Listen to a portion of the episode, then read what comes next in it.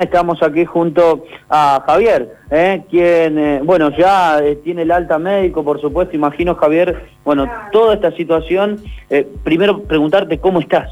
Bien, bien, ¿cómo les va? Buen día. Gracias a Dios, bien.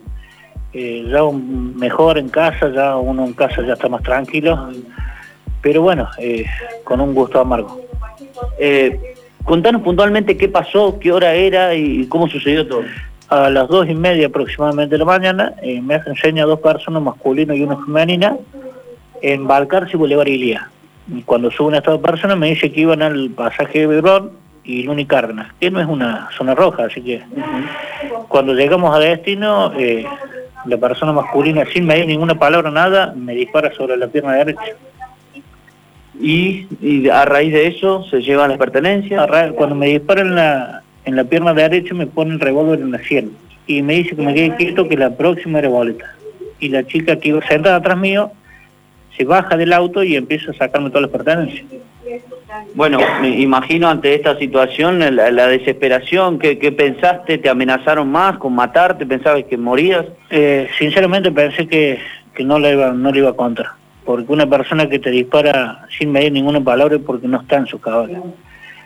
Eh, lo único que continué yo fue, cuando tenía el revólver en la, en la sien, era decirle que se tranquilizaran eh, y que se llevaran todo el auto.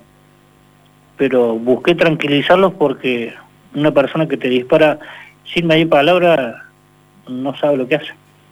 A raíz de eso tenés un impacto de bala que tuvo orificio de salida por suerte y eso dicen que, que, que es positivo, ¿no? Sí, sí, es positivo porque la bala no quedó, no quedó alojada en, la- en ninguna parte de la pierna. Eh, lo milagroso es que no me afectó ninguna arteria, ningún músculo, ni fémur, ni nada.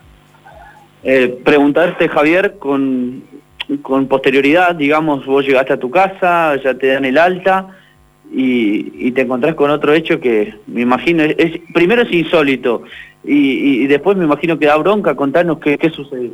Sí, eh, cuando yo llego a casa eh, pasan una hora y media y empieza esta persona a mandarme mensaje al teléfono de mi hijo eh, burlándose de la situación, de que estaba arrepentido, que le, di- que le pasara yo la dirección de aquella casa, porque él me les quería traer las cosas, pero a cambio quería que yo le pagara un asado. Un asado te pido. Sí, un asado me pedía. No solo eso, eh, se burló mandándole mensaje a toda mi familia, burlándose de todo. Que lo había Eh, hecho porque estaba Pablo. aburrido, que no tenía nada que hacer. Esa es la inseguridad que estamos viviendo. Sergio, te escucha ahora sí, Javier. ¿Qué tal, Javier? Buen día. ¿Cómo le va? Buen día. Bueno, aquí estamos con todo el equipo, con Luchi, con Nacho, con Dani, este, preocupados por su salud. Eh, la primera pregunta, ¿se siente bien? ¿Ya está recuperado? Sí, sí, gracias a Dios ya, ya estamos mejor, ya, ya estamos recuperados. ¿La bala entró y salió? ¿Rozó? ¿Cómo fue? Entró, eh, tengo orificio de entrada en un costado y salí de la parte posterior de la pierna. Bueno, eh, ¿esa persona que se está comunicando con usted eh, da, da fe que se trata del, del ladrón? Sí, sí, sí, sí, seguro. Seguro porque se está comunicando por el teléfono del teléfono mío. Está bien, no, no hay forma de que ese teléfono haya sido a su vez vendido. Este, No, entrega- no, no, no, no por la situación que me está diciendo. Porque Bien. me está diciendo de la novia y todo, o sea, no, no hay forma que, que lo haya vendido y que me estén mandando mensajes.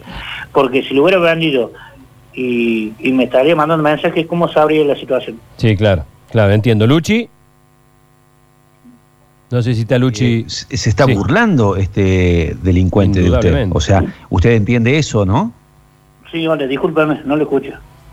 Eh, Digo que usted entiende que él se está burlando, no es que él esté Sí. arrepentido y que quiera comer un asado, se está burlando de la situación. No, no, no, se, se está burlando de la situación porque le está mandando mensajes burlándose a toda mi familia, burlándose de toda la situación que, que hizo. ¿Usted le ha contestado, le han dicho algo ustedes a Sí, través del sí. teléfono de su hijo? Yo particularmente le contesté dos o tres audios en exebruto, a lo cual no, no corresponde mandarlos ahora al aire. ¿Y la policía qué le dice? ¿No, ¿No tiene chance de ubicar ese teléfono celular dónde está, de dónde le está mandando los mensajes? Se ha comunicado el comisario particular personalmente conmigo ahí en el hospital de urgencia y me dijo que ya habían pedido eh, las cámaras del lugar donde estas dos personas me habían abordado, así que estaban trabajando sobre eso. Esperemos que en el transcurso de la hora ya tengan toda la información correspondiente. Sí, digo, la idea es, si el- el- esta persona está mandando mensajes desde un celular, si no se puede ubicar dónde está ese teléfono, porque allí sería más fácil ubicarlo al delincuente. Y la policía, supongo que de, de esa, de esa forma se tendría que haber ubicado, porque Claro. los mensajes los estaba recibiendo hasta las ocho y media, nueve de la mañana. Claro. ¿Y en algún momento usted sospechó de, de esta pareja cuando lo subió? Por ese instinto No. que tienen ustedes a veces de darse cuenta. No, no, no, para nada. Además, Nada. llevo 20 años trabajando en el taxi y he bajado muchas personas eh, por el instinto que uno tiene, pero estas dos personas no me dieron ninguna ninguna índole de eso. Bueno, qué, qué hecho tan asombroso, ¿no? Que, que la persona... Este, ¿Usted eh, eh, lo- los pudo visualizar a través del espejo, digamos? Sí, sí, al, al, al masculino, al masculino no, lo, no tan solo que lo hice. ¿Y, y qué aspecto tenía? Eh, ah, yo no soy de, de- de- de guiarme por aspecto ni condenar personas No. por... Pero era una No, persona que le llamó la atención en algo, parecía un No, poco no, no, no, para exaltado. No, no, lo que yo lo noté cuando me disparó, eh, que me puso el revólver en la sien, que le tiritaba el pulso. Entonces por eso yo busqué Mm. que ellos se tranquilizaran. Eh, fue un segundo que tuve en, en que digo, si no se tranquilizan, de acá no salgo vivo. Claro. Qué horror. Bueno, Pablo, eh, gracias, amigo. Y...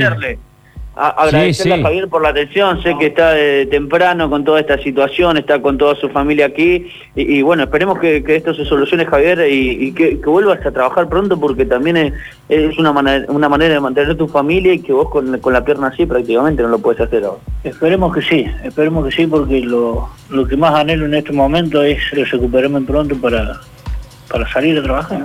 Imagino que va a ser fuerte también ese momento después de todo lo vivido. Y va a ser un momento duro, va a ser un momento duro, espero poder superarlo sin ninguna dificultad.